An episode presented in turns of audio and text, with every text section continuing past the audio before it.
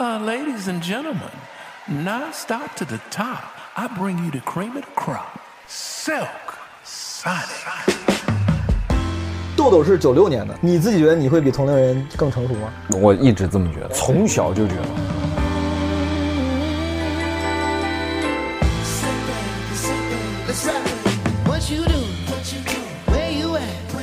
最开心的时候是他最把脱口秀当一回事儿的时候。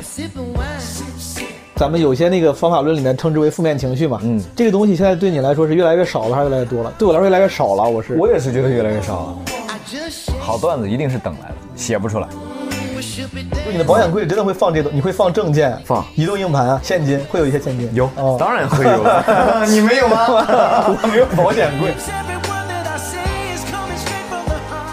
我最开始想当一个乒乓球运动员，报考过法国的孔子学院，我还想过开一个寿司店，投过一些简历，投了一个海底捞的海外专员。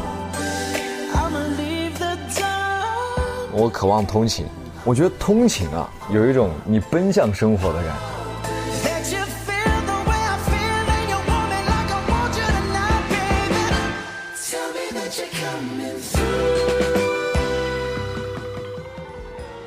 遥远的夜空有一个弯弯的月亮，弯弯的月亮下面是那弯弯的小桥，小桥的旁边有一条弯弯的小船。弯弯的小船悠悠，是我童年的阿娇。哟我操朋友们？今天是中秋节，我录这个的时候，所以说我本来想，哎，唱一个关于中秋月亮的歌，唱着唱着发现不对，这是弯弯的月亮，对吧？中秋是圆月，这唱错了，唱错了，怎么办？不重要，嗯。我今天中秋节录的，但是这个节目什么时候发我不太确定，可能是明后天吧。呃，这期呢，我请了我的脱口秀演员同行，也是好朋友豆豆胡豆豆。很多朋友应该已经非常熟悉胡豆豆了，应该不太需要介绍了。Without introduction，他在线下也是一个呃很优秀的演员，而且在线上像脱口大会这样的节目上贡献过非常多优秀的表演。呃，我很早之前去年就跟他说过，甚至可能更早，我就说有空录基本无害。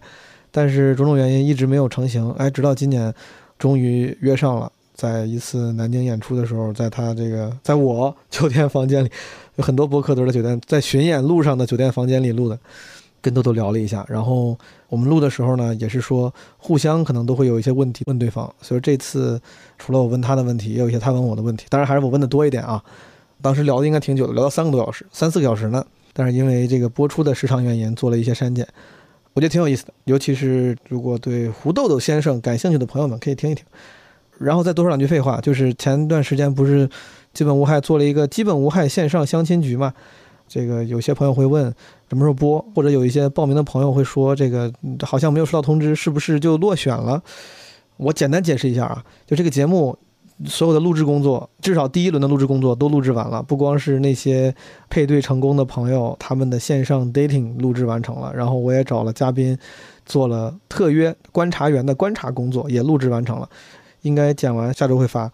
然后至于那些没有收到通知的报名的朋友们，我必须跟你们说声抱歉，你们不是没有被选中，是因为确实，嗯，录这个他一次录不了几对儿，但是报名的人很多。上次第一轮应该只给了三天报名时间，但是报了一千多个朋友。这怎么选？后来真的是用了很多随机的方式，一千多个人真的我没有办法用那种什么判断优劣的方式，觉得谁更优秀什么的，就是有很多随机的主观的方式，就是我和基本无害的两位小伙伴选出了不到一百个人，大几十个人，然后他们又进行第二轮的互选，然后这个在互选之后，可能有十对、十一二对配对成功，在线上有这个算是 speed dating 啊，线上的。快速相亲的这么一个流程，那些没有被选上的朋友，你真的不是因为你不够好，只是因为我们没有什么客观的选拔方式，只能非常随机的选。如果没有选到你，那可能等第二轮、第三轮呗。如果这个节目大家觉得有意思的话，我们这个数据库里面一千多个人可能会慢慢再往外选别的朋友。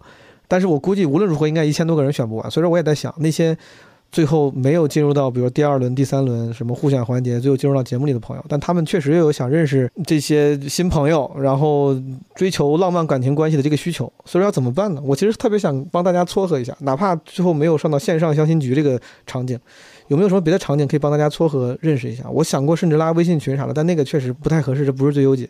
但类似这样的方式，如果朋友们有建议，也可以留言告诉我。我非常需要这个建议。我但凡有一个合适的方式，我会把那些报名但是最终没有出现在节目里的朋友们，不浪费你们的这个需求，也不浪费这些资源，能让你们互相认识一下是最好的。其实可以开发一个什么配对的那种什么 H 五什么小小程序、小软件，但我不太会。好了，应该没啥别的事儿了。这期播的时候应该是纸壳帮我发的，这周是不是我 有我的节目也会发呀？幸亏我看不上，因为我十一号一早就要去爬山了，张家口东侯顶。要去 hiking 两天，所以说你们听到这期节目的时候，或者是有些朋友看到那个节目的时候，我都不在线，好吧？祝大家中秋快乐吧，小长假愉快，希望你们收拾心情，迎接长假之后的工作。好，现在有请胡豆豆先生。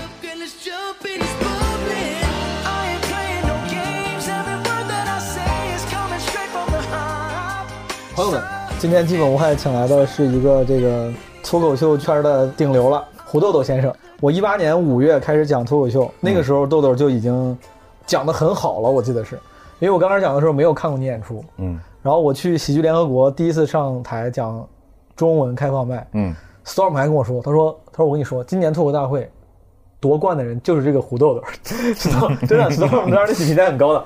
然后后来我在那个喜剧联合国看过一次演出，确实是现场效果很好。当时我记得好多人大家评价都是就状态很好，很松弛。嗯，我中间大概从一八年之后，最后一次跟豆豆同台就是在北京，咱们演的有什么 Comedy Weekend，我不知道啊你记不记得，对对四合院里，咱俩跟 拼了一场，那个。嗯我讲这个前情是因为中间大概这么几年，我好像都没有真的没没正经看过你演出，嗯直到去年录托四的时候，嗯就是还挺惊艳的。嗯，anyway，然后从那个之后，我就跟其实豆豆约了好几回，我其实想聊聊他这几年的经历。嗯他一直时间没对上，这次我俩终于在南京演出的时候对上了。我们现在在南京的酒店里，今天嗯刚刚演完出，在毛东的床上，在我在在我的床上，他在我的床上，我 我们房间实在太小了，就是没有地方坐。那我这边我也想说一下我的时间线，好吧？哦，你说，嗯，我比毛东出道早那么一捏捏，大概早几个对你其实对那哎。个咱咱都是一八年，应该。对，然后毛东那个时候有一点横空出世的感觉。嗯、当时因为我说了几个月吧，就像你说的，其实现场效果挺好的。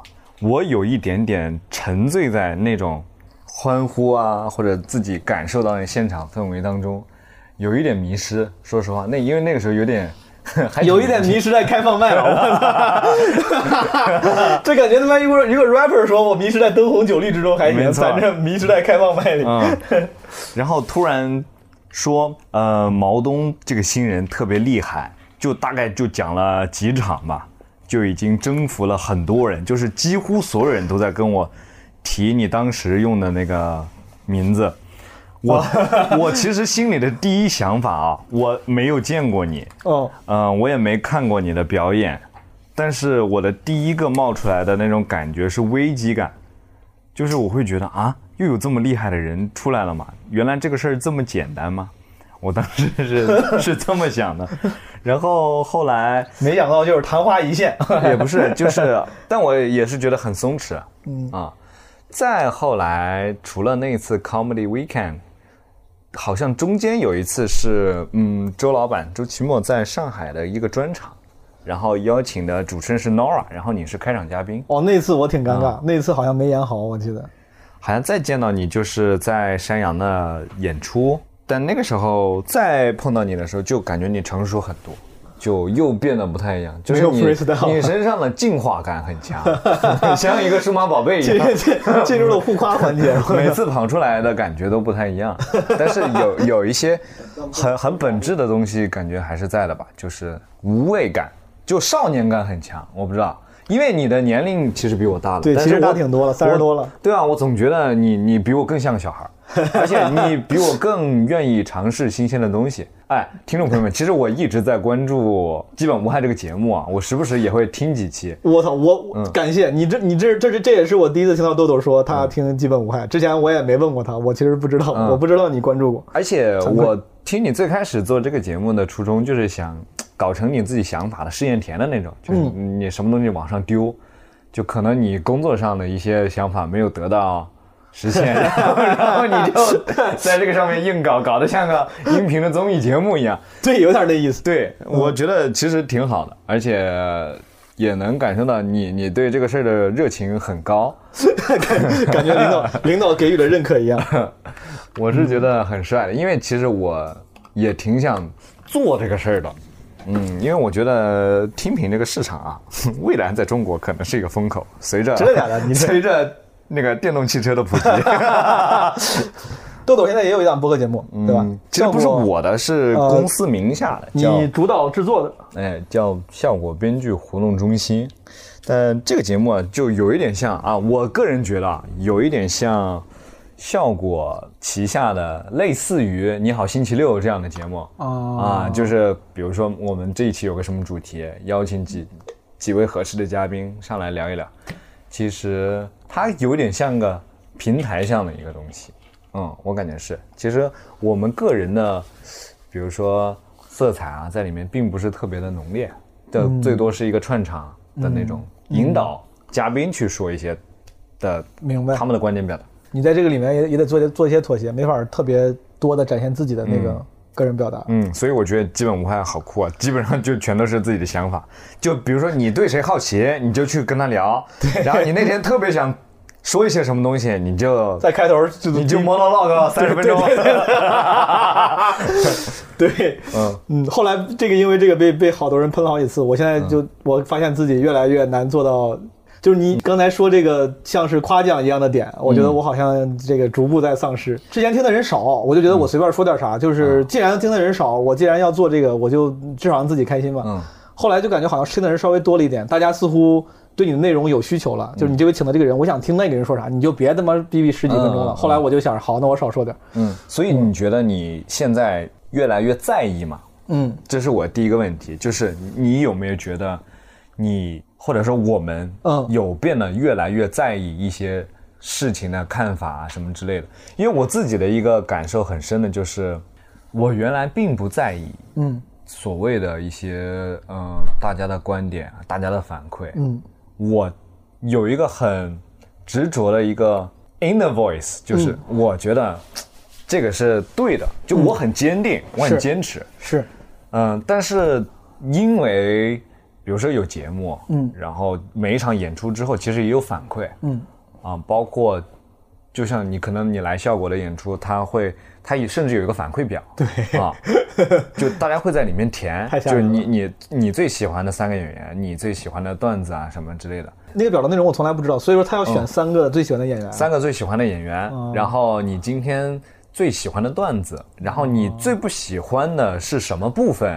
哦，啊吓死！其实它是一个蛮全面的一个意见反馈，而且咱们的观众其实填的都蛮认真的，就他会真的把它很真实的像，他像填大众点评一样，这还挺吓人的。小红书一样 report 出来。我之前都自我安慰，大家都不太会认真填那个。你这么一说，感觉还挺吓人的。其实这个理论上不太会给演员看的，因为脱口秀演员其实都还蛮敏感的。但是我可能我会利用一些职权上的职权便利，我会去。我那个时候办自己主打秀的时候，我是想知道来看我演出的观众他们在想一些什么东西。嗯对，我会那个时候去去看看完以后，我发现我真的很在意。我嘴上我可能嘴上说我我不在意啊嗯什么的之类的，包括我我也想装作或者潇说洒的样子哎对，但是我好像变得越来越在意。所以说，你当时为了开自己主打秀，你看了一些过往的大家的反馈，你的本意是想做一些，比如有针对性的调整之类的，对吧？嗯，是这意思吗？是我我开了前面几场 beta 哦。啊、然后演到一些城市，哦。然后我还并不是说所有的都敢看，哦。我是演到一场，我觉得自己还觉得还挺不错啊，这场演的还可以。啊，我说你能不能先给我看一看这一场，哦。然后这一场看下来就还行，嗯。然后我说那你要不前几场也给我开个权限，我也哦搂一眼，嗯。啊，慢慢的就会发现其实不同的城市，嗯。然后你那天不同的状态，你甚至你很微小的，你那天穿的什么衣服，嗯。其实观众都都会看在眼里。观众是非常聪明的，嗯。并且我觉得有些时候其实就是他们不说，嗯，哦、他们比我们想象的要哎聪明的多。这个就是当时你看那个，我听起来是除了好的之后，你再看之前，嗯听起来似乎是有让你心里有芥蒂的或者不舒服的，嗯，难受的那些反馈的。那些观众会说啥？他真的会说你段子段子不好笑，或者今天衣服不好看。哎，也不是，就是这个是很细微的，这个可能我自己就过滤掉了。嗯，还有可能是他，比如他特别喜欢我的开场演员，嗯我邀请到了开场演员，或者他特意是冲着那个人来的，哦或者他今天本来是冲着我来的，但是被其他的发现了一个宝藏演员哎被其他演员征服了。其实我并不是说不接受这样的事情，对我是觉得可能如果我做的更好的话，他会不会就没有这样的想法？就你心里多少会有点失落吗？哎肯定，我能理解。对，咱们演员我估计都能理解，嗯。就是类似这样。你像你看反馈，有时候我是有时候微博上之前会看到类似就你 exactly 这种格式的，嗯。说今天是比如冲着谁谁谁，嗯。但是被谁谁谁圈粉了，嗯。但人家也也是夸你的，哎。就是我倒没有那么小心眼儿，但是心里多少会有点失落，觉得是不是表现的还不够好？对的，对的，包括可能他们也是带着预期来看你的，也是冲着你花的钱，那可能其他的演员的好表现让他可能有更大的收获。其实我不觉得这是一件坏事，我只是觉得我越来越在意。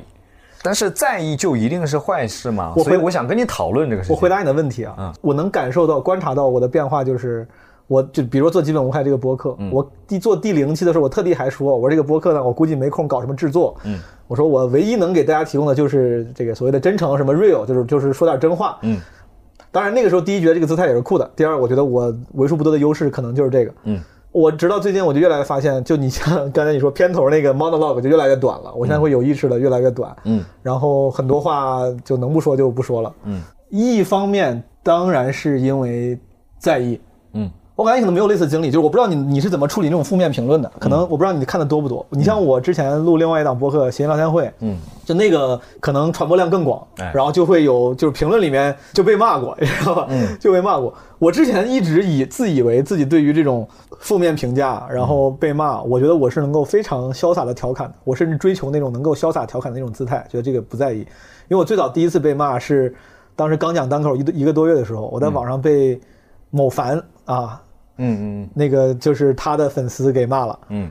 然后我当时还觉得挺好笑的，我一点都不生气，在网上调侃调戏这些过来我微博里骂我的这些粉丝，还写成了段子，嗯。讲了还讲了好久，然后我自己特别沾沾自喜，我觉得你看我对这种来骂我的人一点都不生气，不往心里去，并且我还用我的喜剧技巧，然后把它化解。写成段，对，化解还写成段子。后来我发现是因为他们骂的不对，就他们骂的完全不对的时候，你是完全不不用往心里去的。他们就是为了骂而骂，嗯，就是你不并不打心眼里觉得他骂的是对的，嗯，就像有有个人过来说，就是你你这个大笨猪，我就想行吧，好，我是大笨猪，无所谓，就对，没骂到点儿上。对，但是如果一个人说，他说你今天这个段子那个地方你的过渡明显就是不够自然，他说你那个没演好，你新鲜感不够强，比如他要说对了，我可能会很难受，因为你说对了。啊啊，你击中我了。我感觉对，我后来发现那个我我就是播客里面他那些说反对的话的人，一方面是有些时候他说的东西的确我自己想不清楚，他说的那个东西可能是、哦，我是不是真说错了？我是不是真的不应该这么说？嗯，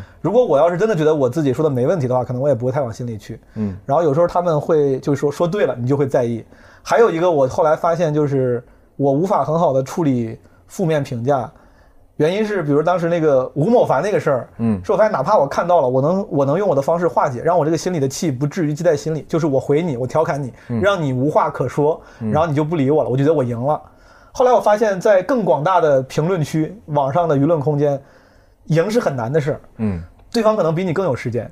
我觉得你说的不对，我怕别人看到你的评论误会我，然后我啪给你解释一通，可能还用上了一些幽默的技巧之类的，然后你就继续啪回来更长，然后我说我再回你一条吧，就是无穷无尽，你就发现小作文对小作文。对，在网上跟人讲理不太好使，嗯。如果不太好使，我干脆就别看别说，那就是我后来的一个策略，就是一个是我不看，我后来几乎就不看评论区，嗯。第二，我尽量不说引起争议的话。而且年轻几岁的时候，刚开始讲单口的时候，我很感谢你刚才那个评价，我自己甚至也是那么觉得。我刚开始讲单口那一年，我的状态特别好，就是少年气很重，对，然后干啥都无忧无虑的，特别嗨，特别开心。嗯可能是因为刚接触单口舞台，然后这个脱口秀这个东西给的魅力太强大了，让我的非常平淡的几十年的生活突然有了不一样的那个光彩。我说哇，太开心了，那个状态非常好。那个时候就属于是，呃，享受与表达真实的自我，然后别人的看法完全无所谓。嗯但后来可能就像任何一件事儿都有抗药性，慢慢他那个兴奋感会有所消退，wear out，、然后那个心劲儿也就没那么高了。我后来的心态就变成了从那种我好想跟你们说我咋想的呀，我跟你说我这想法我就这么想，你是不是觉得什么就是很不符合主流价值观？但我跟你说我就是这么特别，就可能有这种心态。啊到后来就变成了。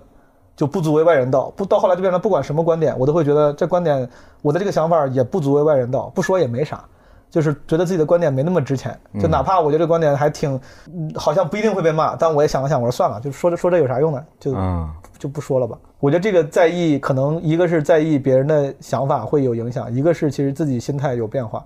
但这两点实话实说都不是我想看到的。如果我现在能选择，我有按钮能按一下的话，我特别想回到一八年嗯、一九年那个状态，就是不用太在意别人的想法，也不用有那么多心理的成熟。对我觉得这个成熟带来了一些好处，但也有一些代价。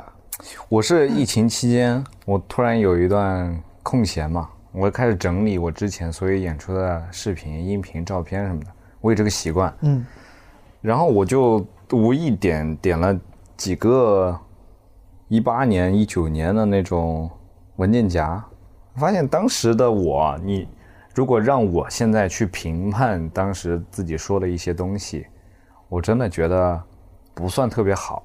但是为什么敢那样去呈现，敢那样做表达，我就会会想问自己，就是哎，你当时居然愿意这样去说，这样去表达，并且你这么信你说的这些东西，嗯，嗯，我觉得当时的我好酷，对，有时候觉得就虽然肯定会有很多傻的地方，嗯但还挺酷的。包括小北他也跟我表达过类似的观点，他说他其实最开心的时候是他最把脱口秀当一回事儿的时候，嗯，他就是我每天我就开放麦，好笑就行，对对，嗯，然后我也不把这个嗯什么就当成一个事业，我肯定要找一个自己的工作嗯啥的，嗯。嗯，但是现在就是他现在其实他的身份除了艺人，他还有编剧，嗯，他也要参与节目的制作什么的，他会觉得可能大家或多或少都会有这个转变的过程嘛，有些人可能阵痛感比较强一点，我记得当时我刚开始讲的时候，不是去北京参加丹尼尔那个训练营，就是跟小北一起。嗯。后来就好像我俩是唯二两个，后来在参加完之后去北京，什么交换了三个月，演了三个月。当时也是我就训练生，对小北很，当时我也觉得他整个他也很松弛，然后我特别喜欢他，我觉得这个这哥们儿又好笑，然后想法又呃怪，人也挺好。对，后来只是这个分隔两地了，交流慢慢少了，也挺遗憾的。回头应该找他也聊一聊。豆豆是九六年的，我九六年。你自己觉得你会比同龄人更成熟吗？我一直这么觉得，我从小就觉得，你看起来确实很成熟。有些朋友可能知道，豆豆都没有什么社交媒体账号。嗯，他作为一个这个如此受欢迎的艺人，他没有什么这种跟喜欢他的人交流的欲望，似乎，嗯。嗯，也不太搞这种有的没的。嗯。嗯，这个还挺酷的。我是觉得啊，嗯，怎么说呢？我看事情，我我觉得跟华涵之前跟你聊过，有点像，就是 有一点末日生存狂，啊，就是 对对对，就看事情会想的非常的，就是我的出发点一定是先想它负面的那个部分，嗯。然后如果这个事儿就已经在我心里形成了一个芥蒂的话，我就几乎不会去想它正面的价值。你这个还挺厉害的。对，末日生存这事儿，豆豆我俩聊过。有些朋友听就是闲聊里面，我们我们聊过一期什么跟末日生存有关的。我自己有时候有点那种中二的心态，嗯，豆豆好像也是。嗯，段子里还讲了是吧？对，末日生存，因为我是特，我有点信这个东西，就是、我能理解。也是我也是我外婆给我灌输的。她说有可能哦，世界上只有你能帮你自己，嗯，嗯，所以 always be ready。你外婆感觉是摩根弗里曼 感觉感觉你外婆是摩根弗里曼或者罗伯特·德尼罗是吧？感觉，那你那你会做啥呢？你真的因为我段子我就不透露了，但你会你会调侃你说你做什么准备？但你真的在生活中会有你的意识会转换成什么样的行动呢？嗯，backup choice 啊、会有准备物资的准备和会有，哦，包括保险柜。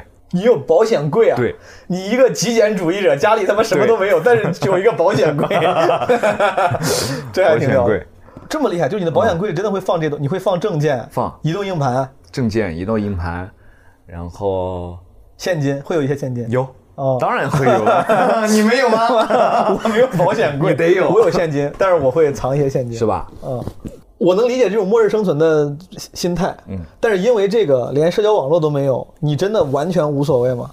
还是说，嗯，因为你在社交网络之外的渠道里面已经获取了足够的这个价值认同，嗯，你不太需要这个。了，因为我知道有很多演员，比如他们真的就是他们会在开完专场之后，呃，会被微博上那些艾特他们夸的这些微博所鼓舞，嗯啊，然后 enjoy 在里面。对这个东西，它可能有有一个获取认同、获取互动的方式，还挺重要的。你没有这个东西，是因为你这个需求完全在其他渠道被满足了吗？还是说你这个需求本来就很弱？首先，第一个你说的是对的，就是可能可以得到身边的人的认可、同行的认可。我觉得他给你的那个反馈是要高于你在社交平台上获得的那个认可来的强。嗯，这个是肯定的，因为你会默认他们更懂，这可能是一个偏见啊。嗯但是他们，是你会觉得他们更懂。对，啊、这肯定是你欣赏的人，你他们的观点会更更重要一些。哎，嗯，这是一个。第二个是，我是觉得那个有一点 temporarily，就是怎么说，它的它的时效性很短。嗯就是很多人可能是今天这一场演出被你征服，嗯然后明天的另外一场开放麦也有被你征服的观众，那它的就是更迭性就很强。那我在我最开始做这件事情的时候，我感觉我已经有被满足到了，就是我最开始做的时候是有的，是有社交平台的，然后大家也会在上面给我反馈，嗯，就是已经习惯了。他好像不能够持续冲击到我，就你每演完一场，你的基本无害，观众都会给你类似的，对是八九不离十的反馈。是，那你在之后再去的话，其实你这方面的需求就没有那么强，也会有一些抗药性那种。慢慢的就会有放下，而且我那个时候就会觉得，比如说十条艾特你的微博，可能九条都是夸赞，那你其实最在意的还是那一条。是哦，他可能中规中矩，非常平淡的指出了你的一些细小的问题，嗯，也有觉得你做的好的地方，但是你会聚焦在细小的问题上。对对我觉得人作为一种非常感性的动物是很难避免掉这个事情的。那你这个需求，嗯，我能理解为啥没有那么强，嗯，那你表达的需求也没有嘛？就像很多人有微博，包括嗯。甚至都不一定是演员，就是小透明，微博粉丝只有三个，嗯，他们也会一直发。我也有过那种时候，当自己还没有上舞台的时候，社交网络上并没有什么人关注我，但我也会一直发，因为感觉好像有这种表达记录的嗯。需求，不管是 emo 的时候，还是什么情绪激动的时候，嗯。你没有这种需求吗？还是说这个需求你在别的地方给？首先，如果你获取讯息的渠道渠道，哎，我这句话怎么说不明白？首先，首先你你获取信息的渠道，渠道相对来说比较少的话，嗯，你表达的欲望本身就会被削弱很多。嗯也对啊，因为如果你看不见的话，是可能你就没那么想说。再一个，真的有像你说的，就是可能我有一些话我想说，嗯，但我其实我只需要对一个人说就 OK 了。嗯，你只要能说出来就行了，倒不一定在哪儿说。对，嗯。然后我现在我可能更多的跟我女朋友交流，明白？她会说，哎，你最近有什么想法？你跟我聊一聊，因为她也会有她的想法，我们两个就互相成为对方的垃圾桶。这听起来是个很健康的关系，就是你们会首先是一个好朋友，对吧？什么事儿都能都能聊。对，而且我感觉啊，其实他比我小，但是我感觉有些方面，尤其是情绪的管理方面，我感觉他比我的心智更强。就是他会说，你没必要去，还是回到那个，就是在意，就是你没必要太过于在意这件事情。那你要是比如说你俩出问题的呢，感情中吵架了，你这你没法跟他说，你咋办呢？哎，没法发那个微博朋友圈说今天晚上什么太 emo，啪分享一首网易云音乐，就你 这个时候的情绪你怎么处理？嗯、现实就是我们很少吵架，哇，我不就不应该问，给了你一个秀恩爱的机会我。们很少吵架，是因为我们性格还蛮契合的。嗯嗯，好了好了，可以了，我就我就怎么？咱从头聊起。我其实一直不知道你是怎么踏上脱口秀这条路的。哎，我也准备了这个问题。哦，我记得啊好像谁说你是参加了什么那种当时效果的什么校园那种像是比赛啥的。嗯，就是其实就是训练营的前身，哦它也叫训练营，就是 Comedian Pro 的前身。明白？你那个时候为啥呢？因为看了节目，看了节目，然后你觉得你行，或者你就是什么 trigger 了你，让你干这个事儿呢？是在节目上被看到的那种激动憧憬，还是真的喜欢？因为看了某个人专场，对于单口的热爱，还是啥？我是这样，首先我是传媒院校毕业，我们其实非那个时候，大家的共识就是非常在意曝光的机会。你如果能够被别人看见，是一件好事儿，大家的共识里都是这样的。然后当时有有开放麦，我我是那个时候知道有开放麦，啊，我就想去说，但是杭州没有，刚好我查询了一下，在下一周就有一场杭州的演出，演出的阵容是周奇墨、史岩老师、Storm、余旷、沈清，这是什么演出？这是我看的第一场演出。这是效果的演出吗？是哦，扑哧脱口秀，有点意思。我是去看，但我那天就很想说，哦我哦，那天就特别想说，然后我跟小鱼姐，就是当时那场演出的执行，我说我们能不能上去说啊？嗯他说这个演出是排定好的，嗯，如果你想说明天我们会在杭州办一场开放麦，你可以给我一篇你五分钟的稿件。嗯，我当时听完以后，我其实已经没什么心思看那场演出了。哦，就想着明天要讲啥。对，我就觉得我要征服你们。哎，当时那场演出你还有印象吗？有那几个人，你觉得你现在回味你当时的感受是啥样？嗯，首先我是觉得很震撼。哦，嗯，我其实还是看了演出的，还是分肯定的肯定。还是分了 CPU 来看这个演出的。我还是很震撼的，因为第一个我会发现，其实我们是学怎么说话的人，但是我会发现，好像啊，有些人说话是有天赋的，嗯。他并不需要学，因为在我目及目之所及，目之所及的，好像说话是得学，是得学一学，学 文化得学一学。，对，因为据我了解，他们其实好像都不是学播音的嘛。嗯，呃，除了余矿，那其他几位朋友都不是学播音的。那他们怎么样能够把一个事情非常清晰的跟你说明白，并且还可以在里面加自己的想法、有意思的东西进去？我发现，哼，我就有一个自省，就是我这四年在干嘛？嗯啊、这是一个。第二个，其实我大学四年也有会发现一些比较荒谬的一些东西，嗯但我当时没有一个输出的渠道，一个出口，哦，我就在找类似的载体明白。啊。脱口秀这个概念还不兴起的时候，就是还不是火的时候，我们当时用的最多的是演讲比赛。我参加很多演讲比赛，什么希望之星那你成绩好吗？还不错，牛逼。希望之星，然后什么，呃，学校里的那种配音演讲啊什么的，反正就是演讲比赛，我觉得可以算作是这应该就是学播音主持的人最对口的荣誉了，哎对吧？对的。而且如果你在演讲比赛上有名次的话，其实学院里的老师还挺那个什么，明白。挺器重你的之类的。我就是呃看了那个演出，第二天去开放麦报名参加那个开放麦，你一晚上就写出来了五分钟啊？我早就有五分钟了。真的假的？我早就就是我不知道 脱口秀它是有五分钟这个说法的这个概念啊就我其实一直有那么几件事想说，你就好像，比如说有些演员，嗯你像之前教主说，他这样上台的时候，是因为他之前做的工作原因，他在新东方会积累一些碎段子嘛。嗯，他是可能刚上台的时候，就是把之前工作中的一些表达组组织成段子。嗯你当时是有一些成型的碎段子，比如在饭桌上跟朋友聊，还是好像不是段子，就是我觉得想法情绪偏负面，哦，然后我们在演讲比赛上嗯很难做呈现。又不能说，对，那我就在想，哎，哪里有这样的载体能够让我说这样的东西？然后看了那个脱口秀大会第一季，嗯，好像哎，你不需要，你演讲不需要，就是我理解就是他们不需要那种那种主题性式的一些东西，你就可以说你非常真实的一些想法。啊，我就去说了，说完，我觉得那场演出好像有一点奠定了一个基调，就是我能干这个事儿的，而且那个就是非常明晰，嗯，就是都不是能干，我就觉得该干，不知道为啥，你那说明那天你表现的应该挺好，你自己应该挺开心的。我觉得没谁了。往后稍一稍，朋友们。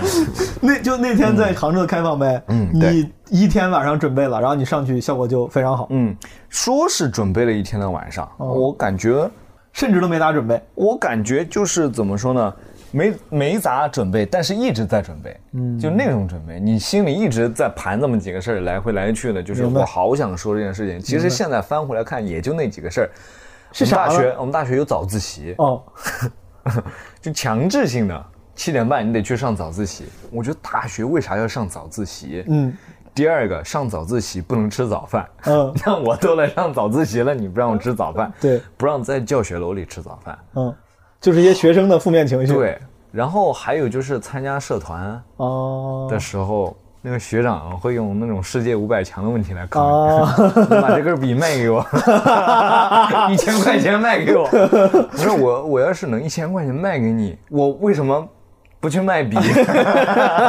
反正就是这种这种东西，挺好笑说出来，你心里已经跟他和解了。对，如果那一天我说完效果不好，嗯，就是没有得到很好的反馈，我也就觉得啊，那我通过这一次演讲比赛，嗯。我获得了一些成长，对。没了，可能获得一些个人的经验，嗯，但是因为效果很好，嗯。我就会觉得啊，这几个事儿我是化解了，嗯。但我是不是有这个能力，嗯，持续的去干一下，是。啊、这个事儿，然后就后来就报名参加训练营什么的。其实当时也，我觉得我一直觉得到现在都没有太多的那种你的段子体系，你会有这种感觉吗？就是你写段子，你会觉得有体系一说？我目前感觉我不敢说有，应该没有，就是我感觉没有啥体系，就是没有方法论。对我没有是，我觉得我并没我的理论啊，好段子一定是等来的，写不出来，嗯一定是等来的。嗯，你的灵光一现绝对比你坐那儿想五个小时好。灵光一现的五分钟，本能是方法论，对，没有没有任何的技巧可以，就是等来的。可能人人都能说五分钟的脱口秀，就是你你能等到那五分钟，那你就能说那五分钟。嗯嗯，你那天讲完之后，那咋就是你我那天讲完，我跟姜子浩也聊过，我说我那天讲完，我回去我兴奋了一晚上，嗯，就一晚上没睡，我就觉得，yeah，就是我了，就是 I'm the chosen one，对吧？嗯，对。但是现在回想啊，如果当时没有那么坚定的执念，可能也但你当时就比如你你有了兴趣之后，然后呢？然后就是你毕业之后什么去了上海做，就有这个开始之后，哎，后面你怎么才走上这个像是现在现在全职职业脱口秀演员的道路嗯？其实也也也有在纠结了。嗯包括家里他们也会有一些声音嘛，我相信你们家应该也会。嗯那我觉得你得找一个正式的对口的工作，嗯电台、电视台，嗯，当个记者也行嘛。没有贬低记者。记者哭了，我 嗯，他们是觉得得是这样，或者至少你这个单位，就他们都用“单位”这个词啊，就是你你这个单位，你说句至少得，得是体面的，对，得受人认可的，并且在在浙江，我是浙江人，在浙江，其实大家并不觉得是杭州比上海差，大家会觉得。就是杭州是所有浙江男人向往的，浙江男人向往。是浙江人向往，并且大家都不会觉得比上海差。杭州，嗯，杭州确实挺好。所以你当时是毕业之后，你纠结了一番，真的是做出了这个决定，然后去了上海。不是不是北京训练生嘛，我们也是那个制度，我们也在北京哦，对你，你好像咱呃咱们有个短暂的十五交天的集。重合，我好像去去，我好像去北京的时候，你快要回去了。对，你跟谁？当时你们住在一块儿，好像我记得是嗯，沈清他们，沈清，对，韦若琛是不是？对哦，就是那个是你开端，那个是你踏入职业脱口秀演员的一个刚开始的一个经历。我觉得那个嗯到现在来算，都是我训练量最大的一个时期。你咋咋训练？为啥呢？每天两到三场开放麦哦，啊，多的时候可能跑个四场嗯，maybe，嗯就是那个量，你你心里应该有数，五六分钟、七八分钟一场，嗯然后你会分配你的体力。嗯就第一场我可能就过个嘴，嗯让它变得灵活一点、松弛一点。嗯第二场你可能把新段子塞在中间，嗯，吊是是，吊桥效应，对，对吧？前面热开场，后面底儿一收。嗯第三场你可能要释放自己的全部能量，啊。第四场一般演不到第四场，三场三场最多了明白。啊。那个时候那那几个月你还是挺认真的，就是为了赶开放麦，天天创作练。嗯，而且现在回想那个时候一个段子没留下来，但是那个时候我觉得就是一种意识的培养。我始终觉得你每天得有一个这样的量。你看 Ronnie Chain 的那个专场，嗯，他每天要在纽约演十场，哦，这我还真不知道。Ronnie Chan 每天在纽约演十场，对啊，八到十场。就是公益发财那个专场是吧？啊，那个主题曲《夜来香》的那个，啊，应该是他第一场吧？对吧？哎呀，就是如果说你真的要去嗯职业搞这个事情的对话，，帮助你熟悉舞台，嗯，然后找到那种熟悉观众。感觉我觉得还是蛮重要的。以你现在的视角来看，嗯你觉得脱口秀是事业还是职业？我本觉得它不矛盾，嗯我觉得他不，他就是因为你能够把它当做一个职业，才能够发展为一个长久的事业。嗯但你这个问题问的好，就在于我现在越来越觉得，好像至少在国内，嗯目前好像它又是有一点区别的。嗯，就是如果我真的把它当做事业的话，我可以像像脱口秀的发源地，咱们美国的那些老前辈一样，把把它当做一个银发所谓的银发事业、银发 career，、啊一般就是说到到老嘛，要讲到老。对前几年我也不不着急，天天就讲开放麦，然后总是讲了五年、十年，最终出来，像 Ronnie Chen 什么阿里旺，对吧？讲了十年才才出第一个专场，嗯，然后似乎这个是一个面对事业更健康的心态。对，但在你像国内现状，这你也知道，大家可能都没有了一些有本土特色的加速化的这个产业化，它当然也是个好事儿，从某种程度上嗯给了演员更多机会，但它就难免要求你可能没法用那样的比较平和的心态面对这个事业了。对，你得面对高竞争、高强度，甚至今年我刚听说一个词儿，就是一年一度这个节目被称为高考，对吧？就被很多人称作是这个喜剧演员高考。实话说，我当然并不觉得这个可能是最健康的一个、嗯一个模式，但它似乎在目前来说就是一个投入回报比很高，这是大家为啥愿意投入其中嘛，对吧？嗯如果它又又压力又大，然后竞争又激烈，又让你心态变形，嗯其实理论上大家是不应该选的，但是那不就因为它高回报嘛？就是大家都至少以为高回报，嗯所以说会这么选择。然后我现在理解的职业化，嗯似乎好像更多人我认识的职业的脱口秀演员，呃，那些讲得好的、欣赏的、令人敬佩的，越来越多的人开始投入到这个职业化赛道了。嗯，就是我刚刚说这个高竞争、高强度，一年都要高考这个职业化太早了。就是我不知道他们心里咋想的，是不是真的拥抱，就是打心眼里拥抱这个概念？嗯但似乎大家也没有什么太多别的选择，因为如果你要是用那种很平和的心态，就线下一点一点讲，嗯，十年磨一剑。对我觉得在目前咱们这个快速发展的国内脱口秀圈啊，你心态难免会失衡。对保保保持不了那么久的，肯定保持不了那么久的，对吧？这个这个咱们身边很多朋友，哪怕心态好的，你也能看出来，他们也也也想要进入进入这个圈子，对。对，如果你不讲脱口秀，你觉得你现在你现在有什么别的选项？你自己会有可能选吗？如果不讲脱口秀，啊，我会干什么？如果不讲脱口秀，哎，说到这个，我原来刚毕业的时候，我其实有投过一些简历，嗯。我印象很深刻，我投了一个海底捞的海外专员，嗯，因为当时他们的海外市场部想要在法国开分店啊，啊，哦，对你学的有，你是会法语对不对？我会一点，哦。但其实说的不是那么好，就是我大概能在法语日常交流当中抓取那么百分之三十到四十我自己能够理解的信息。我当时就投了那个，然后他很快第二天就给我回电话了，他说：“嗯，投我们这个岗位，首先你得过四六级，你过了吗？”我说过了。他说您过了四级还是四级和六级都过了？我说我六级也过了。他说好，那你明天就可以过来跟我们签合同。然后因为明天就跟我们签合同这句话，我就觉得是不是太轻松了呀？对，感觉这工作也没什么要求，太容易了呀。会说法语就可以。然后我说那什么时候能够去法国呢？嗯，就是如果你们是海外市场部的，他说哦，这个是我们呃一个比较长线的规划，我们希望先把你培养成一个门店的主管和经理，我们会哦嗯、带你轮岗，嗯就你可能得从传菜开始干起，然后慢慢的做到一个门店的一个，但是我可以向你保证，呃，总有一天你会去法国的。我可以向您保证，如果您您是过了六级的话，您的起薪会比其他的朋友要高两千，maybe 哦啊，就是这样一个。差点你就成了海底捞的家人的，那你现在现在如果选呢？就是如果现在有一天脱口秀做不了，就这当然瞎说的啊，就是你会想干啥呢？如果不考虑现实因素的话，嗯，就是你想干啥？我最开始想当一个乒乓球运动员，你打的是好的是吧？我觉得是厉害。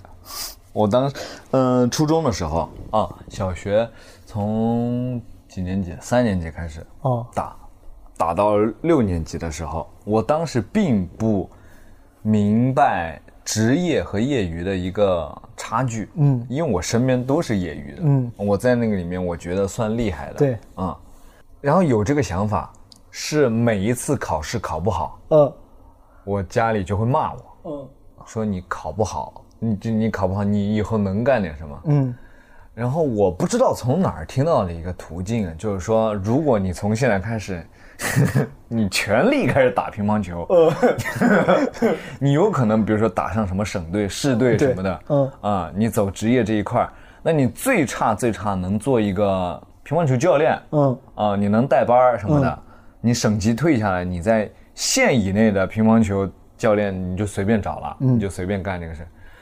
但是我当时我就觉得，万一我能打到孔令辉那个位置，maybe 啊，有梦最美。对对，所以我最开始有这个想法，就是我想打乒乓球，嗯，但是这个就很快就被自我否定了，就不现实嘛，嗯，肯定是不现实。然后有想过，我还想过开一个寿司店，啊，开个日料店。我在日料店打过工，嗯那个日料店是一个，呃，是一家人，他们是从温州去的法国，他们开在圣埃蒂安，然后呢，我就去在那儿打零工，他们呃，哦你在法国交换过是吗？。对，哦，简单呃就是很短，明白九九个月，然后就是他们给我的印象很好，一家人非常齐心协力。他们的弟弟甚至不喜欢切鱼，他们给他培养成了一个非常专业的切那种三文鱼的，嗯，嗯，切鱼切鱼师，然后 fish cutter，一个最牛逼的切鱼师，他这辈子最不喜欢的是切鱼。对，而且为了让他喜欢这个事儿，或或者为了让他觉得这个事儿有价值，嗯，他们给他买了一把三千欧的刀，切鱼刀，切鱼可快了，这个感觉还是挺有用的。我觉得你要给我一把三千欧的刀，我也愿意变成一个切鱼师，这个还挺屌的。也就是说，如果现在你讲不了脱口秀，嗯，你选择的职业都是跟舞台无关的，你对舞台没有眷恋需求吗？我感觉如果你现在真的能能做一个乒乓球运动员或者开个店，你真的就去干那个事儿了，你就告别舞台。但其实乒乓球它也在，也是另外一种聚光灯嘛。是的，嗯，老师我也想过。说到这个，嗯我报考过，我快毕业的时候报考过法国的孔子学院，哦，法语项的孔子学院。孔子学院不是教外国人学中文的吗？对，你去那儿当老师，你说你的意思是？对，哦，嗯，然后当时有世界上，呃，当时面向社会招生好像是有三十个国家的孔子学院，嗯然后如果你是法语项的，嗯。有几个固定的国家，嗯，就是法国，嗯，然后法国它有一个法属的岛叫留尼汪岛，嗯。嗯，我当时最想去其实是留尼汪，就是其实它是法国，但它不在法国，它在马马达加斯加的边上，哦，啊就应该就是很舒适。哎，对我最想去的是那儿，因为我看到一篇公众号，有一个成功报考了这个学校学法语的，教别人汉语的法语学校、法语学院的这样过的是神仙生活然后他他在推送上说自己多么多么好啊什么的，哦。我当时就有被这个蛊惑的，明白。我我就去报了这个。后来我的面试、笔试什么的成绩下来了，没有到那个法国国家的那条线，嗯。但是呢，那个招生办给我打电话，他说我们有几个是以法语为官方语言的国家，嗯还有可以调剂的名额。嗯，他跟我说几内亚，我就去百度了一下几内亚。赤道几内亚当时我搜几内亚的时候，几内亚还有战乱。他说几内亚可以要你，嗯，我说我不去。他说你是要放弃吗？不是我六点半必须讲开放麦。他说你是要放弃吗？我说可以放弃吗？他说你要放弃，你现在就得放弃，因为有很多人在候补。嗯如果你现在不放弃，你到要签约你再放弃，你是要赔违约金的。嗯，我说你赶紧给我放弃，点哪儿能放弃？我马上就点。我至少有考虑过这个事情，并且为他努力过一段时间。明白。如果说当时刘尼汪要我的话，我可能你现在就是刘尼汪的孔子学院的老师了。对，你跟很多那个全职效果的脱口秀演员选择不太一样的是，很多人会做编剧嘛，嗯，但感觉我当时最开始知道你的效果工作，你做的是一个嗯业务岗位，哎，短视频经历，嗯对吧？嗯，呃，其实主要的就是这个播客，嗯，这个播客的这个项目，嗯，然后其他零零总总的一些配音啊什么的，那些不太算在里面，但是你配什么音？就是你你比如说你要搞一个主打秀，我要给你做那个定制的那个场铃，哦，开场音频会你会给人配这种？对，欢迎来到毛东基本无害主打秀的演出现场。本场演出禁止录音、录像、禁止拍照什么的，这种哦，对，可以，好，这个是到时候我截下来，我到时候 就用这个。然后我们演出其实有很多项目的嘛，比如说你的那个巡演项目啊、漫游项目，然后主打秀的项目。其实每一次去到各个城市，要单独为这个城市配一条音，然后哪个演员来这里开主打秀了，或者说最近在配那个呃童漠南北下关，对，对各个城市的这些东西是，其实它只是一个非常短的一个物料，然后那边给的需求其实也很简单，嗯。我也只是一个五分钟就能完成的一个事情，嗯，但是这个事情如果你一直是你在做，对。那当然就默认是你做。它就，成为工作了。对。你刚才说，你说表演什么方法论很重要。你现在在你这个风格里面，你会开始有意识的用，比如说一些表演的方法论，给自己的表演设计一些规则，或者是有了自己独特的创作方式吗？我感习惯。觉这是一个课题，嗯就是得去做研究的嗯一个课题。其实你像很多厉害的艺术家啊，他的表演其实是有方法论的。你像呃，举个比较极端的例子，Michael Jackson 的舞蹈，嗯那就是他自己提炼出来一套方法论，嗯并且他去找伴舞的时候，我会把这套方法论我教给你们，嗯你们在做按我这套来哎，你按我这套来，嗯，那其实就是他自己提炼出来的。你说谁教他呢？嗯他也是自己摸索的，只是他的天赋把他带到那儿了。那我觉得对于我们来说，就是可能我们也只说了四五年，哦我们还在一个塑形的这样一个阶段。是那对于我，我感觉首先你要去更多的尝试，那也不是说我之后我就不去说 one liner，我就不做观点的表达，我就不去增进我的文本，这其实是不对的。如果你在你想要去继续去增进你的业务能力的话，这这些多方面成长哎，对的，就像六边形战士，他为什么会有六边形呢？那就是评定他的一个维度嘛。是是那如果大家都一直说啊，你你的表演好，你的呈现厉害，嗯，其实我觉得，哎，也不见得一定是一件好事情。明白。嗯，你可能你给他再去增进啊，或者说你提升其他的部分，包括你你的编剧的能力啊什么之类的，就是它它就综合起来了。顺便问一下，嗯你最喜欢的？你看国外什么不一定国外吧，就专场啥的，你最最喜欢的是哪类演员？哪个演员或哪类演员？呃，其实我特别喜欢一个法国的演员，叫 g a d e l m a n 行，算你狠，这他妈这名儿我都读不出来。嗯为啥？他是他是哪一类的？呃，法国宋飞，哦，观察式的。嗯哦，你是真的喜欢观察式啊？从你也讲观察式，然后阿金卡卡也偏观察，宋飞也是观，嗯。E 他其实是非常厉害的一个演员。也就是说，当一个演员他做出精妙的观察以及对这个观察相应的呈现和吐槽的时候，会打动到你。对，然后像比如说乔治卡林这种，呃，非常硬核的。硬核的，像路易 C K 这种，嗯，呃，角度非常奇怪的，对他可能反而没有像那些演员一样那么容易刺激到你。我会觉得他厉害，哦，但我感觉我办不到。你也并没有这种本能的有感而发冲动，说我要干这样的事儿，对我要讲这样的段子。我觉得我没这个能力，至少目前是，哦至少目前没这个能力。就是精妙的观察，就是我觉得给我的精致感会很强，设计感会很强。我觉得一个作品啊，就就拿作品来说，一个作品它的如果设计感、巧妙感很强的话，你有一种匠人精神在里面，就你在打磨这个东西。你是享受这个的，嗯嗯，你就你就会很自豪的称它为它是一段作品。嗯，这是我的作品。哎，这跟这确实跟之前，基本我还有一次跟齐我找齐墨 Storm 啊，齐墨说说过类似的，就是观点。嗯，对，他也是享受把一个这个作品反复打磨，变得越来越精致这个过程。其实并不是没有尝试说，你想一个非常角度刁钻的观点，可能那个观点一出来，观众就能感受到哇，然后给的、给到你回馈。嗯，我一直其实有在尝试，啊，但一直都没有，一直对，那都个肯定很难，我没有。我就我们也就是 wanna be，be，那那那确实挺难的。没有没有那个能力，至少目前来说，我之前崇尚追求，嗯，就是非常原生的、粗糙的，就是所谓的 raw 的表达。我 我记得我记得。都用上 raw 这个词，真的，我第一次，我记得我第一次有那个感受，就是在上海扑哧的开放麦，嗯，当天下午被人被吴莫凡的粉丝喷，然后我太太不爽了，就是我感觉都都应对，但是我特别想跟别人吐槽这个事儿。然后那天晚上的开放麦上就讲讲这个事儿，嗯，那是我第一次可能就是所谓 freestyle 的成分比较多的一次表演，一次开放麦表演，也有可能是那天观众好，或者我状态可能比较充沛吧，嗯，效果挺好。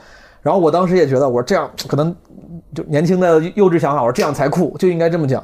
所以我后来在相当长一段时间里面，我在尝试追求复制这种比较原生的、粗粝的，呃，没有精致感的呃表达。嗯。直到我记得我上次的那次跟席莫 Storm 录那期播客的时候，他说追求把作品打磨精致的时候，我甚至当时都都还没有特别呃认同。我不能说不理解，我理解，但是我都觉得这好像不是我想追求的风格。直到最近，我开始我开始感受到那个事情的魅力了。嗯啊，因为我之前确实就像你说的，有点无所谓，就是你说的很委婉，但确实我可能在打磨段子这个事儿上，其实花的心思不够。我也觉得好像我，我我我这不是我追求的。嗯但最近因为这个有时候高强度的创作，嗯开始不得不把段子就是逐字逐句的去去删、嗯去改。哎，我突然觉得这个过程我也挺享受的。啊，啊，还挺好的，可能也到了，就像你说什么六边形开始探索另外一个边的那个时候了。段子做断舍离，我觉得也是挺爽的一件事情。其实刚开始你要去割舍它，其实很难。我刚跟你聊了会儿脱口秀创作，因为这个我本来也不想落入窠臼，咱们聊脱脱口秀演员聊这个，但我确实感兴趣，我难免想聊聊关于节目的事儿。嗯我觉得尤其是对于效果演员来说，嗯脱口秀大会它是一个真的可能就像大家调侃的一样，某种高考的存在。嗯然后甚至可能很多演员，这个也为了证明自己吧，可能很多时候一年的创作也备战，也是很多很大程度上为了这个节目。嗯，这样的状态，你 OK 吗？会给你造成困扰吗？我前台里嗯。节目的前彩，每一年前彩的时候，嗯。我都想装作那种云淡风轻，嗯。但是每次比完第一轮再去后彩的时候，我真的觉得很难做到像前彩说的那种。嗯。嗯、我是觉得你说的是对的，嗯。就是它占的，无论是比重还是大家心里的分量，嗯。都是不太可能忽视的一件事情，嗯。甚至是优先级最高的事情。我感觉我是在去年，嗯我节目里，呃，无论是呈现出来的状态，嗯还是说自己对名次的向往，嗯，都是会比较明显的呈现在画面里面。明白。嗯，无论是坐在观众席还是站在舞台上，我说不在意啊，其实我感觉作为一个观众，包括我自己去回看，其实还是在意。我感觉今年就对，比如说名次啊什么的，没有那么在意，嗯就是只是希望不要难看，嗯就是我可以输的漂亮一点，嗯不希望太难看。嗯。首先，你刚才分享这个，我觉得也很有价值。我我本来没想到你会有这样心态的变化。嗯。但我在想，就比如说这个，就浪漫化的去想，stand up comedian 什么脱口秀演员，本是众多这个演艺职业中可能相对来说最自由、最独立的了。相对来说啊，就是没有像国外那种像艺人什么在签经纪公司，然后有特别强的那种呃包装营销需求，大家就好像是好像是一堆最无所谓的人。嗯然后，但是恰好咱们现在又有了类似这样像年度高考这样的压力，这个事儿，当然，我觉得你作为老选手，你可能已经习惯了，嗯但他对你的创作会有一定会有困扰吗？还是说因为你如此之习惯了，觉得嗯挺好，我就觉得过这样的生活挺挺自如？我回答你这个问题之前，我想提一个我不知道你认不认同的一个概念。你说我觉得在中国，嗯被认可的、厉害的、优秀的演员，嗯，一个非常重要的特质就是他线上线下的兼容。嗯嗯，就可能他在节目上表现的很好，嗯他在线下的剧场依旧能够达到咱们不错的，就是大家口碑里是的当然好的是当然现场的效果是的，然后相反啊，有一些在线下能够收获很好的掌声的反馈的演员，对在线上他就他就挣扎，对，嗯，就肯定是有交集。有些人有些人可能就是线下线上只取其一，有些人交集就都做得很好。对对，肯定是有这样的情况。对你，你为了比赛，你可能会更侧侧重节目线上的一些呈现，哎，东西啊、内容啊、尺度范围的一些东西。那有些演员他很可能很早就开始规划，他去考量这件事情。那你能感受到他的段子既非常的精致，嗯，又能够在合理的尺度内做他想要对，的大概的表达。就带着镣铐跳舞本身也是也是一种艺术。嗯对，如果要非常直白的回答你的问题的话，我觉得，嗯，你可能在舞台上五分钟的呈现，你可能要磨很久。用。用掉你线下可能十五分钟的素材，嗯，啊我就会觉得，创作压力有点大嗯。啊，但它本我能听出来，就创作压力当然是大的，但其实你觉得这个过程本身还是一个利大于弊的，能够帮助创作者成长的嗯，一个过程。而且你必须得去经历这样的嗯。东西，如果你想长久的在这个联盟里待下去的话，嗯，嗯，而且大家都喜欢看到逆风翻盘，是嗯，起死回生，少年屠龙，对，喜欢看这样的桥段。嗯，有道理。你说你会看回看你之前的录像，对，你是会有这种习惯，看你之前的素材，之前的。演出录像、节目素材。呃，之哦，就是我之前的那一段时间，我看的会更多。现在可能就是听录音，明白？嗯，所以你是有这种复盘的习惯的。对。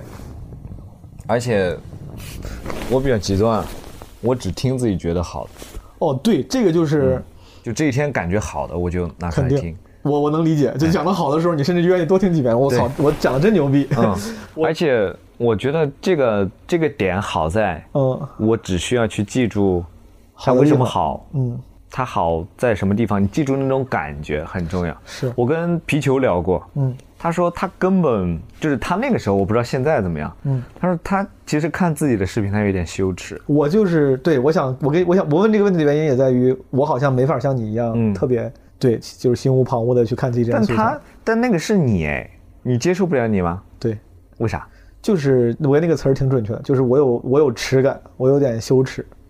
当然，你刚才说完之后，我自己又想，其实我之前就想明白了，我觉得可能根本原因还是因为嗯。对自己的表演不够满意，嗯，就是就可能只能怨自己了。而且怎么说呢？就是它是一个自我纠正的一个过程。嗯。你听，你即便是你听你很好的一场演出，嗯，你自己是最明白你这场里面哪里演没有演好的地，方，是的，哪里气儿断了，是的。哪里掉了，哪里没衔接上，对，嗯，那你下一次在做这个这个部分的处理的时候，你会更加准确一些。嗯。我会给我的表演做分级，你会有这么一个体系，特别好的话，我会标红色，啊，然后正常的我会标黄色，冷场我会标蓝色，然后蓝色我是绝对不会打开的。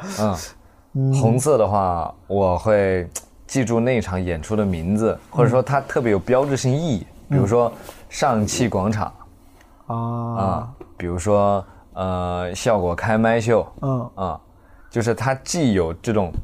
在特定场合下，嗯你又能够做到你自己心里觉得相对不错的话，是的我觉得那种心气儿和感觉，你去记住的话，可能是的，你可以试一试嘛。你这么多年演下来，总归得有这么一两场。我记得特别清楚的是，我第一场开放麦，就是嗯第一场开放麦，是大家说当时在喜剧联合国演，嗯，朋友说你第一次上台上讲一点真好，嗯，当时可能也是因为那个呃骄傲，我操，在家自己反复看，嗯。还给朋友发，我说你看这是我上台的视频，就完全没有耻感。嗯。后来可能就是因为呃自己的表演，哪怕效果很好，我中间有看过，讲的时候不觉得，嗯。但看的时候就会有一些自己也接受不了的，就像你说，你自己知道哪儿讲的不好，哎我就不好意思了。我后来干脆就不看了，我就不好意思了。当然，这其实当然不是一个对的选择，这是个逃避。我觉得需要自我复盘，而且养成它是你自己，其实我觉得没有什么太大的心理的芥蒂的。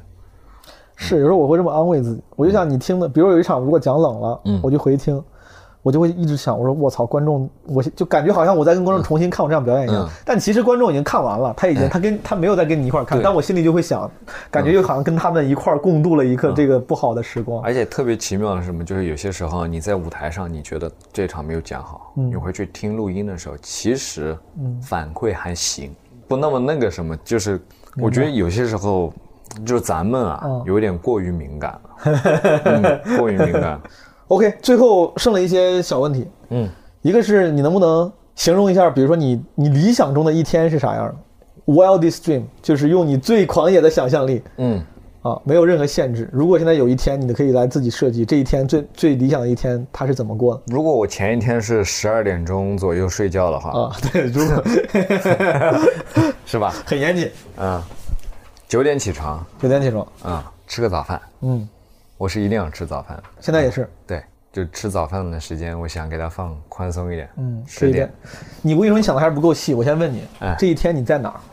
啊，这一天我在哦，你你可以随便想啊，得从这里开始啊。你可以，你最后这一天，比如说你是想在黄石的农场度过，还是什么北欧的一个城堡？可能你想的还是在家里，对吧？但是你你可以选各种各样的东西，就是你最理想的一天。现在上帝可以满足你过这么一天的一个需求 OK，啊，我在一个温度适宜、不能是赤道几内亚，我操！温度适宜，并且相对来说比较空旷，需要通勤的这样一个，城市生态系统，嗯，Yeah，你要在城市里面，对我渴望通勤，因为我想，我 因为我想骑摩托车，这感觉可以写个段子。我渴望通勤，我渴望通勤。嗯。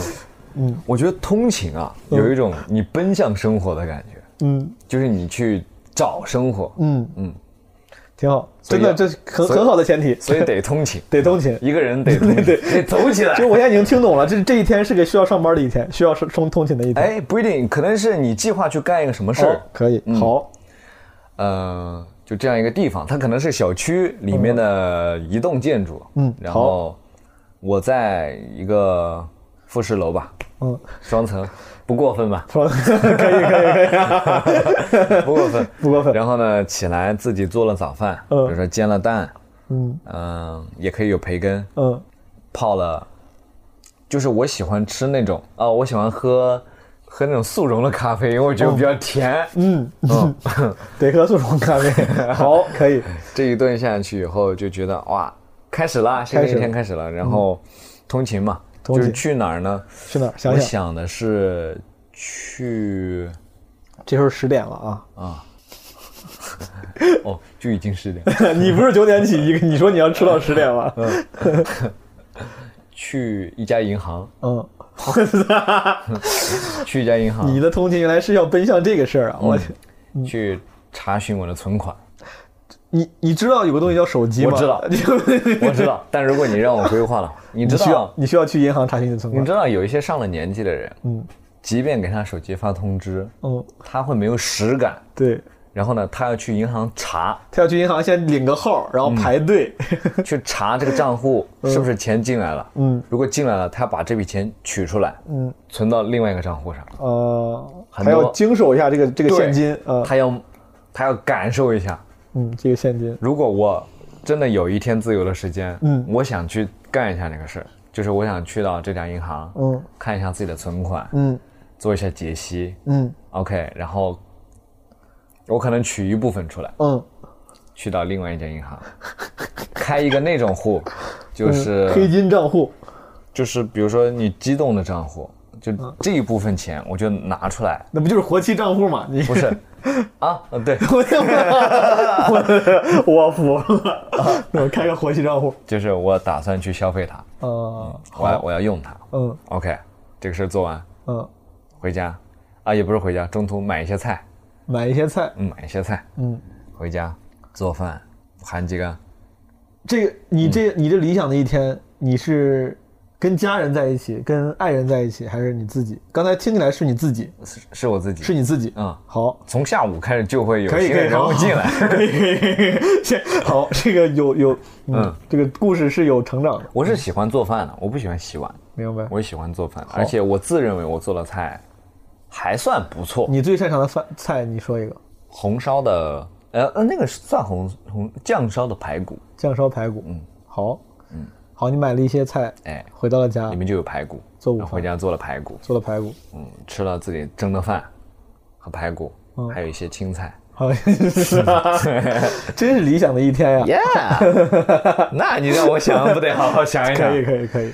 嗯，吃完饭，在吃饭的同时呢，我会刷一些短视频，不可避免的 想的好细啊！我可以，睡午觉。嗯我需要睡午觉。好，嗯，但是我过了二十六岁，我发现我的午觉只需要三十分钟。我原来是可以睡一个下午的，嗯三十分钟，嗯二十多分钟就其实就够了。嗯，好睡完午觉，然后我想去打篮球，好，就是在那种篮球场，露天的篮球场。嗯，野球场嗯，在下午两点，基本上最热的时候。对。好，但哎，不需要两点，三点多，三点多可以，三四点你。这时间过得挺快啊！这个 好，三四点打了个篮球，打篮球，出了出汗。哎，这么一说，我好像在青岛过的就是这样的生活。你是理想的一天，很可很可实现。我感除了那个复试这个，对，需要稍微租一个房子之外，嗯，去打了篮球。嗯，打篮球之后呢，就会想洗澡，很饿，回家洗了个澡，又吃饭，就感觉一天是被吃饭。但就不想不想吃自己做的饭了，就想叫外卖什么的。你不，你刚刚不是说会有新的人物进来吗？没有跟朋友去吃饭吗？打篮球不就是跟朋友打篮球 吗？可以可以可以，不是好，然后叫个外卖，嗯，叫外卖，吃完晚饭，这个时候就觉得需要一些情感浓度的提升，明白？就是骑上骑上摩托车，嗯。带女朋友去干一个什么事儿，嗯，比如说看个电影看个电影。什么的，约会一下。或者 live house，明白。maybe，我很喜欢火星哥，我不知道为啥。啊，Bruno Mars，嗯，如果他来中国开演唱会，我其实他他来的时候我去看了一次，在法国也看了一次，两场一模一样。他是挺厉害的。啊、我之前我在美国上班的时候，同事问我说你最喜欢是哪个歌手？我当时说实话，我不知道该怎么用。我那时候对美国话没有像对中中国话理解，我不知道说谁才能显得我懂音乐。嗯，但当时那段时间我真的还挺喜欢 Bruno Mars 的，我天天听他的那些歌。我说我觉得 Bruno Mars 挺挺好的，然后所有的同事都嘲笑我。啊，you，他们嘲笑我，就感觉我选，就感觉我选的，比如说我本应选一个谁谁谁，我选了一个很大众的流行歌手，然后我让我对自己的审美产生了怀疑。但我觉得他确实挺厉害。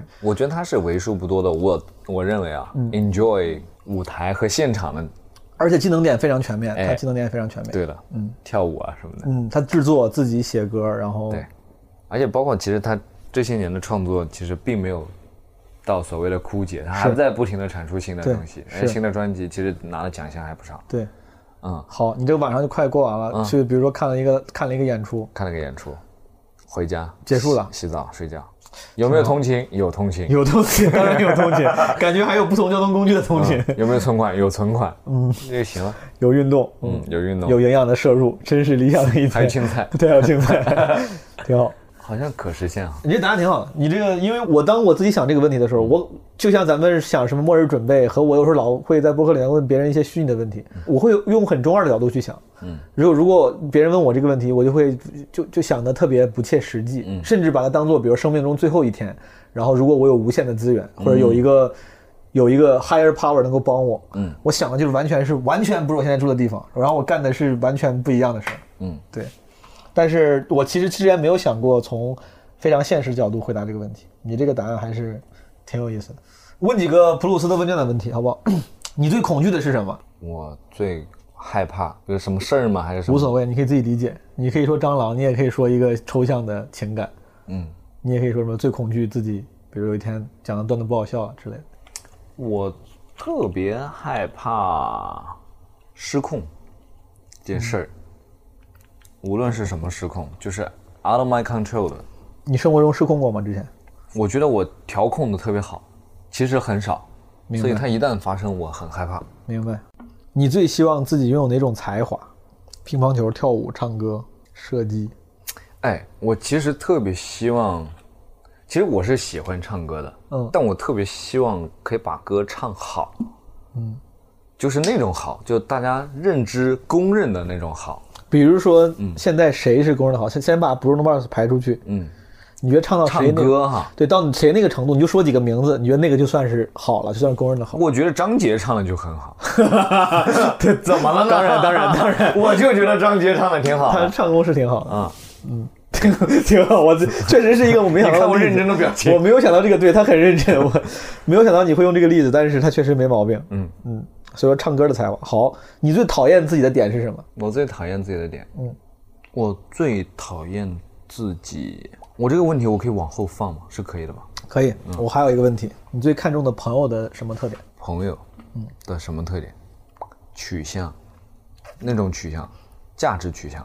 哦，嗯，道不同不相为谋，还得先是价值观相合的才行。对，嗯哎，比如说呢？比如说跟你相合的取向，大的层面啊，它应该是什么取向？比如说诚实、比如坦诚，或者就是它它应该是啥样的呢？我我感觉就是举举个我好朋友的例子，我那个好朋友我就那种，首先他踏实，嗯。嗯，其次他做事儿有规划，嗯，这感觉就是失控的反面。哦，如果他对自己生活的掌控度很高，嗯，并且他和我一样讨厌某些行为和事情，明白我觉得这种取向一致的话，就挺容易。加上我又是一个比较有趣的人，很难不成为朋友。Of course，好，讨厌这个你随时想好了，你可以好说。行，你最讨厌自己什么点？还有一个，这个好像是我加工过的，就是你最后悔和最不后悔的事儿。我最不后悔来到上海，去上海去上海，做喜剧这件事儿，嗯，因为其实当时有很多反对的声音，明白？嗯我最后悔，我最后悔有一次下午去打篮球，我把两颗门牙磕掉了。我操！嗯，我两门牙是假的。啊，我也是。你做的烤瓷吗？啊套上全套上全瓷，对套上去的嗯对，给你原来的牙磨了小一点。对先做了根管。对，哇，世界上有跟我病症一模一样的人，你是咋你是咋磕掉的？你是？开卡丁车，小很小的时候，妈，我当时就开卡丁车，我很小，小学一二年级吧。我表哥，他在开车，掌握方向盘，他跟我说，他说开完这圈就让你开。小孩儿嘛，我小男孩儿，我说我想开，他说开完这圈让我开。到第二圈他出尔反尔，他不给我开，然后我我就不高兴，我就跟他抢方向盘，然后他就撞树上了。然后正常情况下，卡丁车撞树上，树上有轮胎什么保护着，但是我在副驾驶那个卡丁车是两个人的，副驾驶有一个把手，嗯有一个就在胸前，你可以装上把手，我就啊，磕上去了磕上去了。嗯，然后当时其实 turn out 其实只需要一颗牙是、嗯就什么神经磕坏死，需要做根管套。我去看牙的时候，那个医院把那个牙片拿反了，他给我把另外一颗牙做了根管，真的真事儿。他做完啊，这不是医疗事故吗？对，对他把好牙做了根管，做完根管之后，发现根本就不是那颗牙，然后我妈跟他大吵一架，当时我还很我也小，不知道怎么处理，我妈就替我，就他就跟他说你怎么能这样？那医生就说那我免费帮你把另外一颗牙给做了，然后把两颗，我本来一颗好牙一颗坏牙，后来就是两颗牙，因为没办法都做了根管，就神经都死了，都变变颜色黑了，就只能都磨小套了。现在想想，确实好像是医疗事故，应该能让他赔钱的。但那个时候就没有这个意识，就是小镇青年，就是家里也没有这个什么很强的法律意识，就觉得，我觉得那种普通生活里的人，就是这种，就是这这这个事儿，我觉得是特别有代表性的。就是当你受了委屈，遇到了不公，其实你没有那么强的维权意识，你就觉得这是生活中难以避免的不幸，就认了。我就感觉生生活中很多事儿，在我小时候我还回想起来就都认了，爸妈也没那个意识，就认了。他说：“在那我把你那颗牙免费做。”他说：“行吧，那就只能这样。” 没想到在这个方面找到了找到了共同点，没了，就是一个你最讨厌自己的点是什么？还有一个最后一个很轻的问题，就是想让你给听众朋友们推荐一些文艺作品。我一些文艺作品的意思就是可以是一本书，可以是一个电影，可以是一个剧、w h a t e v e r 好。就这两个问题。嗯、我最讨厌的自己，其实你刚才在说的时候，我也在想，我好像也有那种感觉，就是比如说你遇到一个什么事儿，嗯，就是我感觉我的理智大于我的情绪，其实我觉得这样不太好，嗯。当你的理智大于情绪的时候，你是不希望这样的。哎就是事儿会做的不算难看，嗯。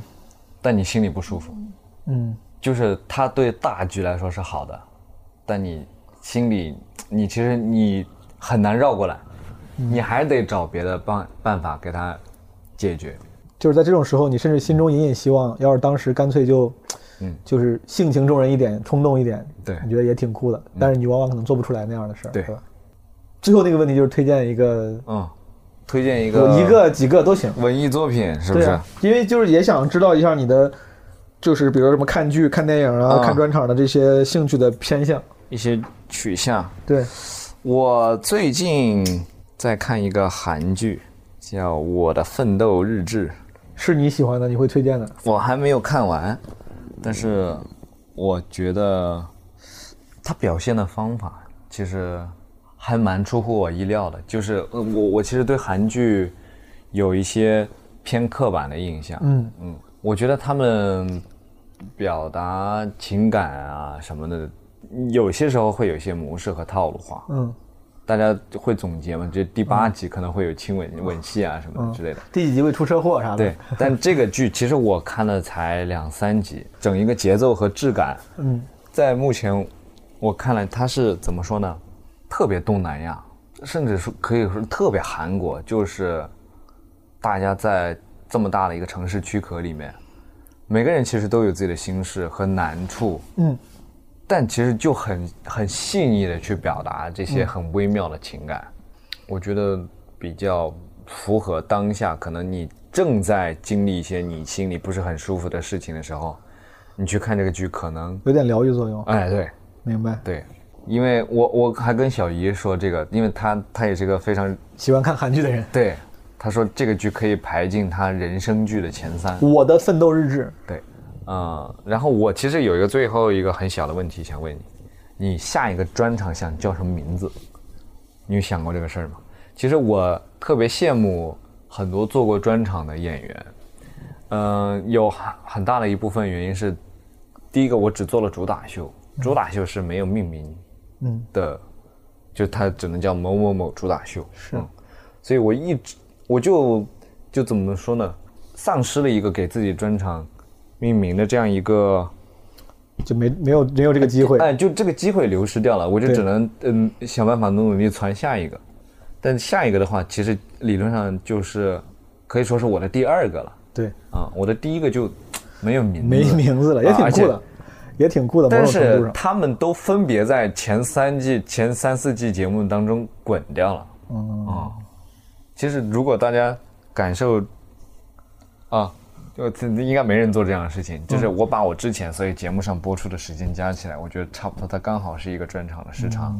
我就在想啊，如果我会给第一个专场起一个名字的话，我会给它起一个什么名字？你的我觉得想这个事情本身就已经很幸福了。对，它也是个创作的过程。作为一个脱口秀演员来说，是嗯，给自己的作品对，套上一个。然后我有听过你，呃，基本无害的故事嘛，嗯嗯，所以我就在想，如果你有下一个专场，如果说你完全不说基本无害了，对你的下一个专场，你会想叫它什么名字？这个问题太难了，我想过这个事儿。当然，虽然 虽然第二个问第二个专场都还没有这个内容都还没有成型，嗯但是就像大家都会迷恋于想这个事儿，很享受。但嗯我没有答案，我不知道。我现在如果回答你的话，首先我我感觉我可能需要想很久。嗯我我我我之前想的一些小的成果，就是我会希望他尽量不是用用典，基本无害是一个我喜欢小说里面一个其实是个用典，是个典故嘛。我觉得某种程度可能也是因为我才华有限，自己想不出足够 original 的标题，然后我只能把我的志趣寄托在比我更有才华的人身上的表达上。如果可以的话，第二个专场可能尽量不用别人的表达，尽量不要四个字。我也不知道为啥，这个好像包包括播客也是，好多人都会取四个字。嗯，然后很多很多专场也其实现现在好像百花齐放稍微多了一点，但其实四个字这种成语像的表达也是挺主流的。嗯。啊，尝试不要用四个字，尝试跟专场内容更相关，因为其实第一第一个专场的名字跟内容相关性其实不高，它跟本身的志趣的相关性可能更高，跟所谓的背后的姿态的相关性更高，嗯，但跟内容相关性不太高，嗯。嗯。然后我我你这个问题很好，我等我等我等我想出来第一时间我会告诉你，嗯 我会跟你分享。你你想过你这些前面三四句滚过去的内容加起来是一个专场？如果虽然你现在没有这个机会了，如果你有机会，你会叫它啥？你想过吗？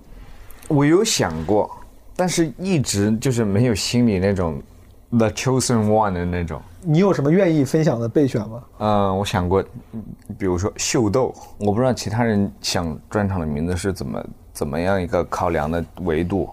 我觉得其实它跟做展啊什么其实有点像，就是你得提出一个概念，一个整体的一个笼统的一个东西。它可能不是说你提到一个具体的事儿啊，或者是人啊什么的，maybe 它是你比较核心的一个东西。然后你可能你在专场里都没有说对这几个字，对，嗯，但是你就用它做这个专场的标题，我觉得还是你这么一说，我觉得这个的确像个展，有点像那个你说那种概念展的名字，嗯秀，然后中间加个点儿，可以把这个可以把两个字分开哇来，你居然把那个点都读出来了，真有你的。秀点儿逗。好的，嗯，我最后问你说你下一个专场想叫什么名字？其实我心里最真诚的想法就是，我希望你可以有第二个专场，好，我就是 就是不是那种呃否定你前一个专场。明白我是觉得怎么说，毛东是我见过的为数不多的在线下很有生命张力的演员，就是那个生命张力怎么说呢？就是我觉得是一个很很重要的一个舞台特质。你包括说，我其实见见过很多的演员，他们在舞台上，他们有一点畏缩，或者说他们不那么 enjoy 在舞台上这件事情，只是他们恰好在做。而你的很多次的表演，包括我今天在后台听，我觉得你很 enjoy 在舞台上的那种感觉，所以我觉得不是说你得马上去写第二个专场，很有可能你的第二个专场在等你。我觉得可很有可能啊，就是。就是这个事儿真的说不定就有些人创作他就一串一串的，对。有些人可能他是一块儿一块儿的，嗯，这个不一定，而且这样也会给我一个很好的激励，就是毛东都有第二个专场，那我是不是是不是也得？而且我始终认为啊，再说吧，我准备主要明年的主要任务拿大王，嗯，这 专场的时候先上。我正好往往后稍一稍，对，搞一搞，搞一搞，而且我我不知道为啥我对这个事儿有执念，嗯，不知道是不是因为我没有第一个，所以我就会很羡慕那些有第一个的朋友。我觉得咱们算咱们就给自己贴金，称之为咱们算是创作者嘛，肯定对于自己有一个完整的作品这件事情，一定是一定是有执念的。歌手想要出专辑啊之类的，咱们想要出专场，肯定的。而且主，我觉得咱们成长起来看的那些喜欢的优秀的演员，他们也都是以优秀的专场的形式呈现给咱们。对的，对的。对，好，咱们一块儿试一试，看谁先拿大王，谁先开专场。对，前面的我估计是这么听好像拿大王容易一些。今天咱们就先这样，嗯，好不好？好好，拜拜拜，朋友们。拜拜。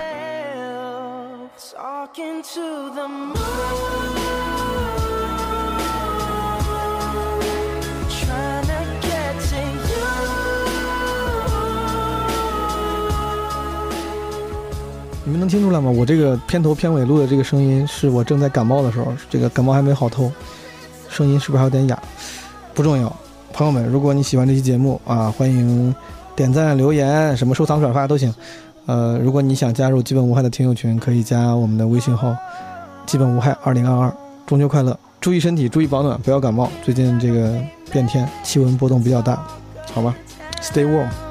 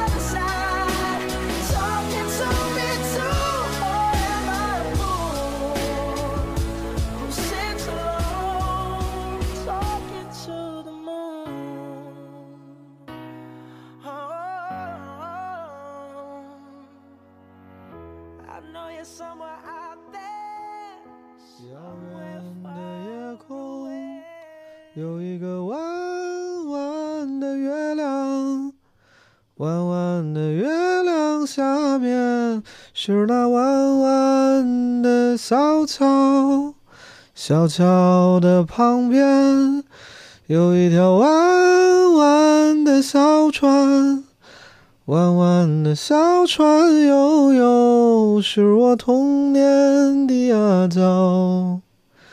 阿娇摇着船，唱着那古老的歌谣，歌声随风飘，飘到我的脸上，脸上淌着泪，像那条弯弯的河水，弯弯的河水流流进我的心上。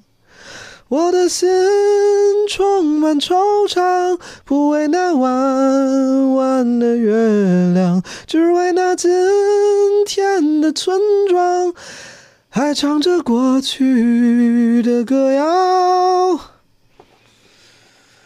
啊，故乡的月亮。你那弯伤穿透了我的胸膛。